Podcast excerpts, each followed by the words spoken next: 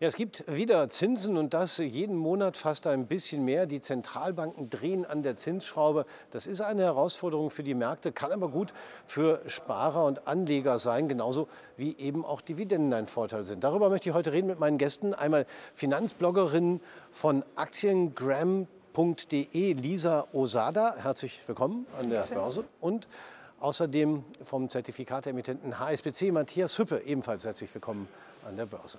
Lisa Osada, ähm, die Welt ändert sich ein bisschen, ähm, wenn wir auf die Zinsen schauen, denn bis vor einem Jahr gab es praktisch gar nichts und jetzt auf einmal sind da Pluszeichen und die werden auch noch größer. Ähm, Sie bei Aktiengram.de verfolgen das natürlich auch. Zu welchen Änderungen führt das in Ihrer Berichterstattung, aber auch bei Ihren Nutzerinnen und Nutzern? Mhm. Also so im Prinzip ist der größte Teil meiner persönlichen Anlagestrategie das langfristige Investieren in Dividendentitel. Und da ist es für mich persönlich jetzt unrelevant, wie sich die Zinsen kurzfristig ändern, muss ich sagen.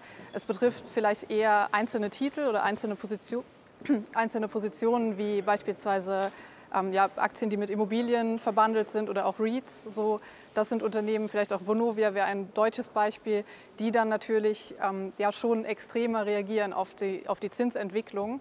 Ähm, in meinem Portfolio ist es jetzt eher der kleinere Teil, was jetzt speziell Immobilien betrifft, sodass ich da im Prinzip eigentlich gar nicht groß darauf reagiere. Also ich mhm. verfolge es natürlich, aber ich handle da jetzt nicht aktiv. Aber gibt es nicht auch Nachfrage von vielen, die sonst vielleicht mal noch auf Tech-Aktien gesetzt haben oder hohe Dividendentitel, die sich sagen, naja, so Festgeld, wenn da irgendwie 2, 3, irgendwas draufsteht, könnte doch interessant sein. Also was man merkt auf jeden Fall ist, dass es medial deutlich öfter jetzt wieder Thema ist. Also dass wirklich auch ja, auf, auf Nachrichten, Zeitungen und so weiter das Thema wieder kommt und man da schon dieses Sentiment ein bisschen spürt, dass sich da Änderungen ergeben und natürlich auch so der, der Markt gespannt darauf blickt. Also wie wir jetzt auch darauf warten, auf die Zahlen der FED, wie es sich dann ändern wird, alles. Mhm. Ähm, das schon auf jeden Fall. Wobei ich würde sagen, so von meinen Abonnenten oder auch in meiner Community ist es jetzt eher nicht so relevant oder da wird jetzt nicht so kurzfristig drauf gehandelt. Ja. Mhm. Wie sieht es denn im Zertifikatebereich aus in Ihrer Branche, Matthias Hüppe? Da sind Zinsen ja schon eine feste Größe, mit der man immer rechnen muss. Ist es eher gut oder eher schlecht für Sie, wenn die Zinsen steigen? Es kommt darauf an. Also ähm, sagen wir zum einen muss man ja sagen mit Zertifikaten, also über den Bund Future beispielsweise konnte man an der Zinsänderung positiv partizipieren. Das war auch sehr spannend. Das haben auch viele Trader gemacht im letzten Jahr oder in diesem Jahr. Ähm, das ist halt mal ein schönes Beispiel, wie man zeigen kann, naja, man kann da sitzen und warten, ähm, was passiert. Oh, die Zinsen steigen, oh, schlecht für mein Depot. Oder man kann aktiv werden und sagen, wie kann ich denn daran profitieren, wie kann ich davon partizipieren. Ähm, das war eine Möglichkeit, das haben wir gesehen. Und natürlich zum anderen muss man sagen, es gibt Strukturen, also jetzt dann sind wir im Bereich der Anlageprodukte, ähm, die brauchen Zinsen, zum Beispiel kapitalgarantierte Strukturen, weil ein Großteil quasi als, als Bond, also als Anleihe hinterlegt wird. Und wenn es keine Zinsen gab, dann konnte man natürlich diese Produkte gar nicht machen. Also kapitalgarantierte Produkte waren mehr oder weniger tot in der Nullzinsphase und die sind jetzt wieder möglich. Also hier auch so ein bisschen interessant für Leute, die dann sehr defensiv rangehen, einen hohen, sag ich mal, einen hohen ähm, Bedarf haben an Sicherheit. Da kann man jetzt wieder Produkte anbieten, ein bisschen sage ich mal, Aktie spielen und weiterhin eine hohe Garantie des eingesetzten Kapitals. Also das macht das Ganze interessanter. Aber klar ist natürlich, ähm, der meiste Blick ist auf die Unternehmen und da sieht man schon, dass dann natürlich dieser Zinseinfluss, und wir sehen es ja dann an den Börsen, was dann los ist, wenn die FED sich meldet, das ist natürlich das, was dann eigentlich auch am Ende des Tages wirklich die Anleger trifft. Mhm. Ähnlich wie Zinsen können auch Dividenden, zumindest wenn es gut läuft, eine konstante Einnahmequelle sein. Etwas, was Sie sich ein bisschen auf die Fahne geschrieben haben. Ähm, was steckt hinter dieser Philosophie? Ja, also das ist so ein bisschen auch so meine Börsenkarriere sozusagen oder wie das entstanden ist, dass ich überhaupt so lange weiter motiviert war, an der Börse zu investieren, einfach durch die Dividenden. Ähm, das war vor elf Jahren habe ich meine erste Dividende bekommen und das war für mich der Anstoß, mich damit zu beschäftigen. Also so bin ich überhaupt an die Börse gekommen und habe dann auch einfach über die Jahre gemerkt, dass mich nicht so sehr motiviert wie die Dividenden tatsächlich. Also dieses stetige Aufbauen von immer höheren Dividendeneinnahmen und dann auch die Fokussierung auf qualitative Unternehmen, die dann auch wirklich Dividendenwachstum haben, qualitative Dividenden ausschütten.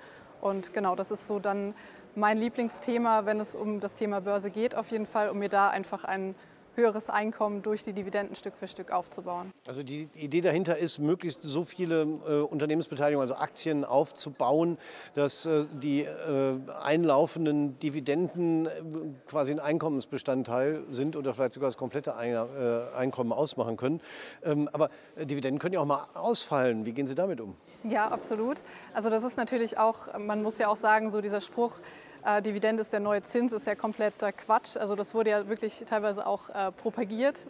Ähm, und da muss man sagen, man muss sich natürlich bewusst sein, dass eine Dividende überhaupt nicht garantiert werden kann und man auch ein gewisses Risiko hat, was man eben durch die Qualität der Unternehmen dann ausgleichen kann. Und da ist es ganz klar, wenn man breit sich aufstellt, kann man so ein, ein Unternehmen oder zwei, die vielleicht auf einmal die Dividende streichen, besser verkraften, als wenn wir jetzt alles in zwei, drei Unternehmen nur insgesamt investiert haben, sodass natürlich da dann auch die, ähm, ja, die, die Portfolioaufstellung oder die Diversifikation dann auch zum Tragen kommt auf jeden Fall. Was machen Sie mit so einer Aktie, wenn die mal keine Dividende abwirft? Fliegt die raus aus dem Depot? Nicht sofort. Also es kommt darauf an, jetzt gerade im Corona-Crash war das ja auch bei einigen Unternehmen so, dass sie dann eben wegen der Krisensituation gestrichen wurde. Klar, ich schaue mir das an, aber wenn ich der Meinung bin, das Unternehmen ist trotzdem solide aufgestellt oder wird es auch wieder ändern, was sich jetzt auch schon bei vielen ja, positiv ähm, gezeigt hat sozusagen, dann ist es jetzt kein Grund, dass ich die sofort aus dem Depot rauswerfe. Wenn das aber natürlich sich abzeichnet, dass vielleicht die Dividenden gar nicht aus, der, ähm, aus den Gewinnen bezahlt werden, sondern aus der Substanz und man einfach da ja, einen gewissen Abwärtstrend sieht, dann ist das schon ein Grund, das Unternehmen auch zu verkaufen. Hm, auch wenn es dann Verlust bedeuten würde, was ja gerade bei Dividendenausfall häufig der Fall sein ja. kann. Da bin ich dann der Meinung, dass ich besser den Verlust realisiere und das Geld dann in bessere Unternehmen sozusagen investiere, ja. als dass ich jetzt ja, ewig abwarte und dann vielleicht am Ende im schlimmsten Fall bei Null dann dastehe. Und Sie machen das ja auch auf Ihrer Website actiongram.de auch äh, relativ transparent, so wie ich es gesehen habe. Das heißt, man kann dann nachverfolgen, was Sie da genau tun.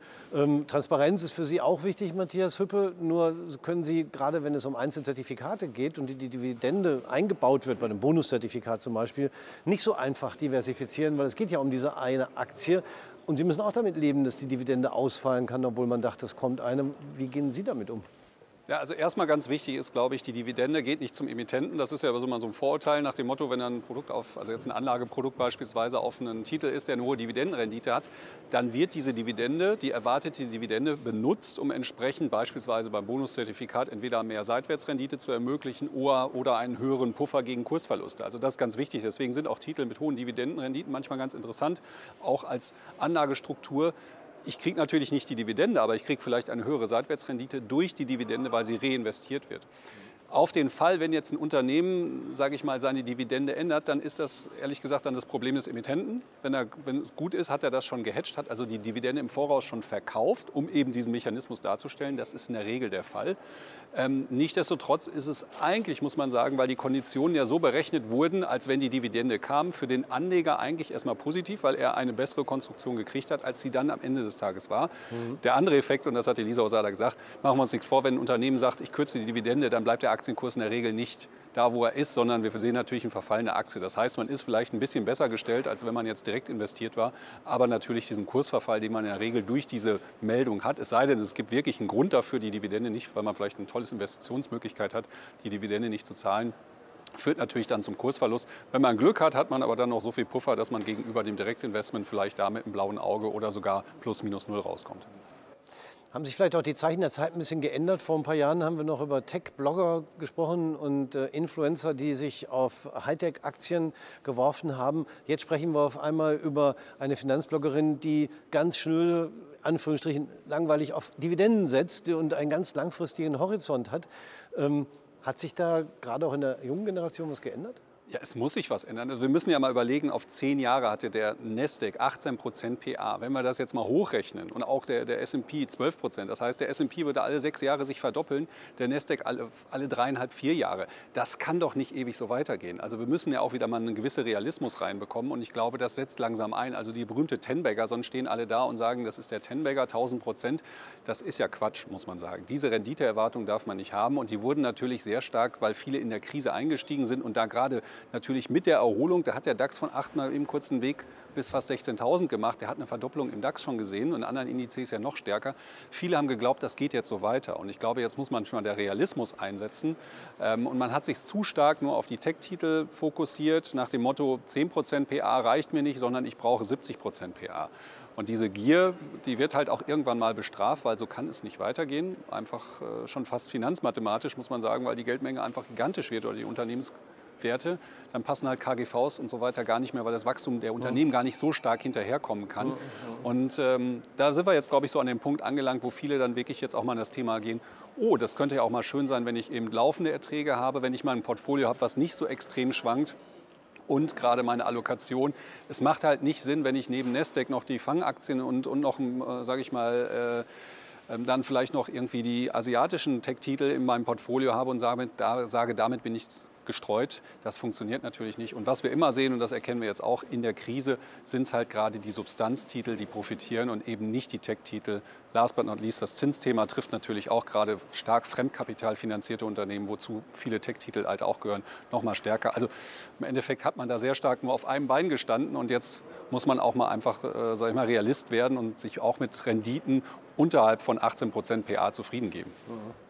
Das war bei Ihnen dann ja wahrscheinlich immer schon der Fall. Und wenn Sie das seit elf Jahren machen, dann ist ja quasi dieser ganze Tech-Hype an Ihnen vorbeigezogen. Hat es dann nicht manchmal in den Fingern gejuckt? Doch schon ein bisschen. Also ich muss sagen, auch gerade als jetzt das Thema Neo-Broker mal so präsent wurde, ich kannte das ja vorher auch nicht. Ich hatte auch immer die klassischen Broker und für mich war das ja auch quasi eine große Neuerung mit diesen günstigen Handelsgebühren und allem drumherum, ähm, dass ich da schon auch mir ein kleines äh, ja, spekulativeres Depot angelegt habe auf jeden Fall. Mhm. Das ähm, ja, ist auch im Zuge der Corona-Krise entstanden tatsächlich. Und da habe ich dann auch schon mal ja, kleinere Trades, könnte man es nennen, wobei es eher jetzt über mehrere Monate dann lief, dass ich versucht habe, quasi am Tiefpunkt zu kaufen, ähm, aber jetzt nicht mit zum Beispiel technischer Analyse, sondern eher ähm, auf News bezogen. Also dass ich da wirklich ja, mir Gedanken gemacht habe, was, welche Branchen oder welche Unternehmen sind jetzt hier besonders betroffen, könnten aber langfristig wieder steigen oder könnten sich wieder gut erholen. Und da habe ich dann schon mal ja so ein bisschen diesen Spieltrieb, sage ich mal, zugelassen. Also dass ich da wirklich mir aber auch vorher gesagt habe, wenn das Geld dann weg ist, dann ist es weg. Das ist jetzt nicht mein Hauptdepot, das ist auch nicht meine Altersvorsorge, nicht mein Langfristdepot. Ähm, aber ja, davon habe ich dann auch schon mal Gebrauch gemacht. aber das trennen Sie ja auch. Einmal die langfristige Anlage dividendenbasiert und äh, das andere, in Anführungsstrichen, Spielgeld, was dann eher über so einen Kurz-Mittelfrist-Zeitraum geht. Ähm, was auch, denn? Entschuldigung, ganz kurz. Ja? Das ist auch ist ja keine schlechte Taktik. Man kann das ja auch gerne machen. Ich glaube, das Entscheidende ist nur, man muss auch mal verkaufen können. Mhm. Also das ist diese 70, 80 Prozent Verlust dürfen niemals entstehen. Man muss halt da sehr rigoros sein im Gegensatz zu dem Anlagedepot. Und das ist, glaube ich, das Entscheidende, weil man hat ja diese Bewegung durchaus mitnehmen können. Das war ja auch, ne, das, das hat ja funktioniert bis mhm. zum gewissen Zeitpunkt. Und dann am richtigen Zeitpunkt auszusteigen, das ist ja das. Die viele Portfolios waren weit vorne und sind jetzt im Minus. Und der Grund ist nur, weil sie nicht verkauft haben. Und das ist, glaube ich, das Entscheidende. Also, und es kann ja sein, dass wir wieder eine Erholung haben. Und das war, es gibt genug Einzeltitel, wo Story dabei ist. Und das macht ja auch Spaß. Aber man muss seine Risiken da deutlich mehr im Griff haben, als es halt im klassischen Spardepot ist, was man auf 10, 20, 30 Jahre anlegt. Waren denn Ihre Trades eher erfolgreich oder eher weniger oder gemischt? Gemischt, würde ich sagen. Also es waren schon auch erfolgreiche dabei, aber auch welche, wo es einfach nicht so aufgegangen ist, wie ich mir das dann vorgestellt hatte. Ähm, dazu vielleicht ein wichtiger Punkt oder eine Strategie, die man anwenden kann, dass man im Vorhinein sich schon überlegt, wann, bei welchem Kurs würde ich verkaufen und es dann auch macht. Also dass okay. man jetzt nicht Gefahr läuft, das steigt total lange und immer weiter und man denkt, das geht noch drei Monate. Und ähm, wenn ich mir aber einen fixen Preis gesetzt habe, dann kann ich es natürlich auch psychologisch einfacher auch verkaufen und ja. jetzt nicht warten, bis es dann doch wieder fällt. Ja. Das, das, ist, Entschuldigung, das ist ganz entscheidend, weil das, da, da sprechen Sie mir aus der Seele. Also, und das ist wirklich der Punkt, sich überlegen, wann steige ich denn aus?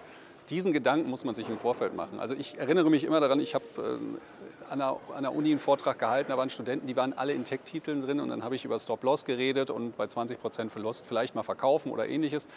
Und dann kamen welche und sagten, ja, aber jetzt mal ganz ehrlich, die Tech-Aktien, die steigen noch alle wieder. Warum soll ich denn jemals verkaufen? Und dann habe ich mal in die Runde gefragt, wer wäre denn zufrieden, wenn er nur 20 Prozent Verlust in seinem Portfolio hat. Und dann gingen von 100 Leuten 99 Hände hoch. Und das wäre, und dann haben wir gesagt, der Stop-Loss wäre es gewesen. Dann ist man erstmal raus, hat nur 20 mhm. Prozent Verlust oder wie viel man auch immer akzeptiert zu tragen. Und dann kann man ja weitersehen. Dann kann mhm. man von der Seitenlinie sich ganz angucken. Und wenn man sieht, dass der Markt die ganze Zeit vielleicht fällt, ist es auch nicht unbedingt der beste Einkaufs also Einstiegszeitpunkt. Aber diesen Punkt zu finden, raus zu verkaufen, das schafft man nur, wenn man sich vorher die Gedanken macht. Sobald man investiert ist, wird man nicht mehr verkaufen im Regelfall. Und gerade je höher der Verlust ist, desto weniger ist noch Interesse zu verkaufen, wenn man sagt, jetzt ist es zu spät, jetzt lohnt es sich auch nicht mehr. Und an dem Punkt darf man nie kommen.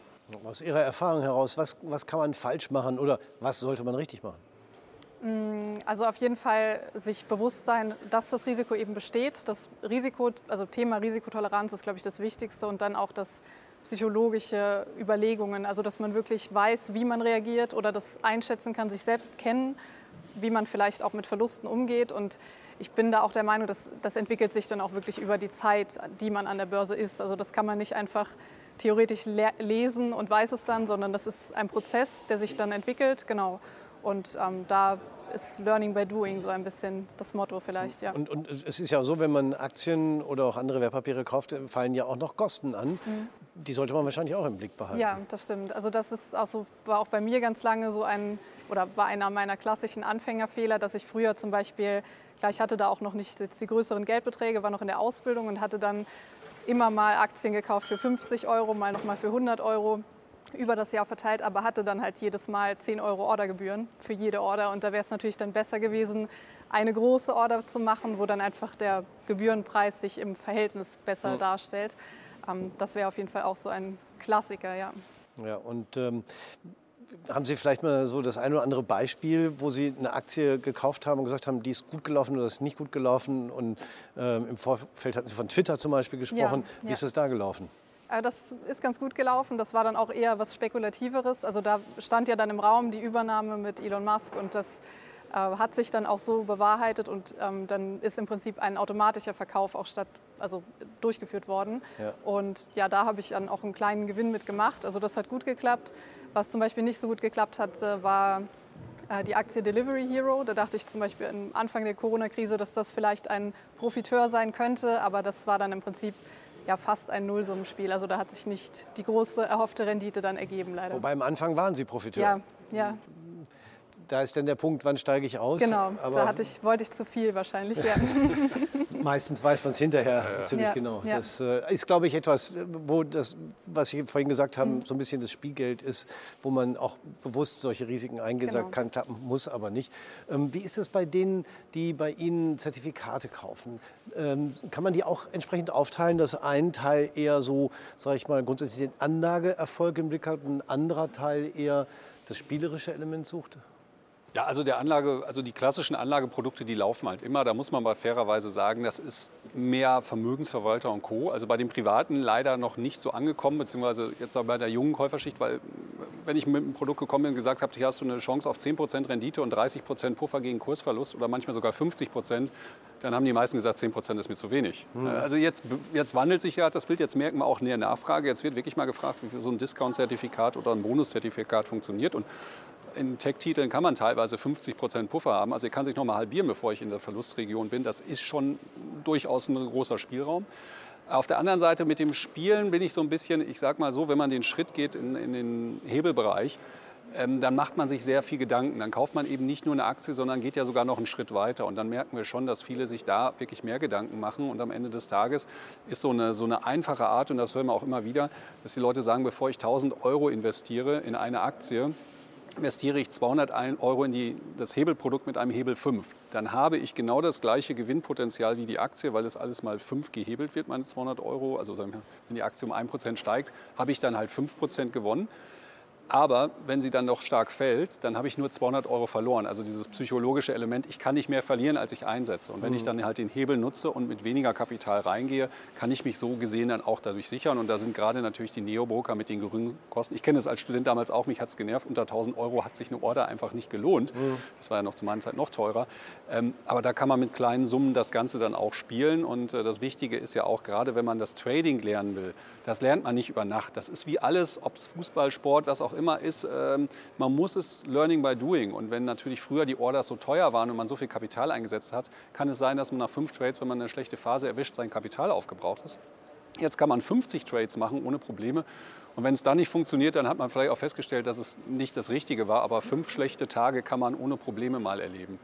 Und deswegen, also da sieht man schon, dass das, sage ich mal, schon eine weitere Bildung ist. Und äh, man muss sich ja auch vorher eine Kennnummer raussuchen. Das ist alles ein bisschen komplizierter. Mhm. Und dadurch, dass man sich im Vorfeld mehr Gedanken machen muss, sieht man auch oft, dass viele, die Leute dann, ich sage mal so in Anführungszeichen, auch professioneller an das Thema rangehen. Mhm. Wenn Sie jetzt die Strategie von Lisa Osada sehen, gibt es da Anknüpfungspunkte oder ist das was völlig anderes? Nein, also das sehen wir, also wenn wir die Titelauswahl sehen, dann matcht sich das sehr stark. Also wir sehen auch gerade den Shift von Tech hin zu Grow, also zu, von, von ein Growth zu Value. Also Titel, die vorher, ich sag mal, einfach uninteressant waren, weil sie nur die 5, 6, 7, 10 Prozent pro Jahr gemacht haben und kaum geschwankt sind, sind plötzlich nachgefragt. Und entsprechend sehen wir auch auf diese Titel natürlich die Nachfrage mit unseren Produkten. Also das, das matcht sich schon und viele sagen ja, okay, ich nutze die Dividendenrendite dann auf anderer Form, also eben durch Puffer oder halt, wenn es unsere normalen Produkte sind, wird die Dividende ja weitergegeben. Ähm, die behalten wir dann nicht, da wird entsprechend Strikes oder ähnliches angepasst, wenn Dividendentermine sind. Da entsteht jetzt kein Nachteil, außer ein steuerlicher Aspekt, der, der einfach da ist. Mhm. Aber am Ende des Tages sieht man schon, dass, dass diese Entwicklung hin, sage ich mal, also ich glaube, alle werden so ein bisschen erwachsener und stellen jetzt fest, dass man nicht nur die, die ich sage ja so schön, die Taube ähm, auf dem Dach greifen will, sondern vielleicht eher den Spatz in der Hand und sich auch mit weniger Rendite zufrieden geben muss. Mhm. Zurzeit versuchen alle die 7% Inflation zu schlagen. Das ist so die Zielgröße und nicht mehr die 30, 40 Prozent äh, pro Jahr, die eigentlich so nach Corona fast schon zur Normalität gehört. Mhm. Haben Sie sich mit Zertifikaten schon mal beschäftigt oder eigentlich noch gar nicht noch so? Noch nicht im Detail, aber ich denke, ja. da können wir vielleicht dann auch mal ein Format zusammen vielleicht machen oder da einfach mal drüber sprechen, weil ich finde das super interessant auch. Bisher einfach ein zeitliches Thema, das ich es noch nicht geschafft habe. Ja, also ja. es gibt viel, was man berücksichtigen muss. Mhm. Das war schon ein bisschen rauszuhören, aber es gibt eben logischerweise auch Möglichkeiten, die man sonst nicht hat. Ich bedanke mich bei Ihnen beiden für das Gespräch. Dieser Usada von aktiengram.de und Matthias Hüppe von der HSBC. Meine Damen und Herren, bei Ihnen bedanken wir uns recht herzlich fürs Zuschauen.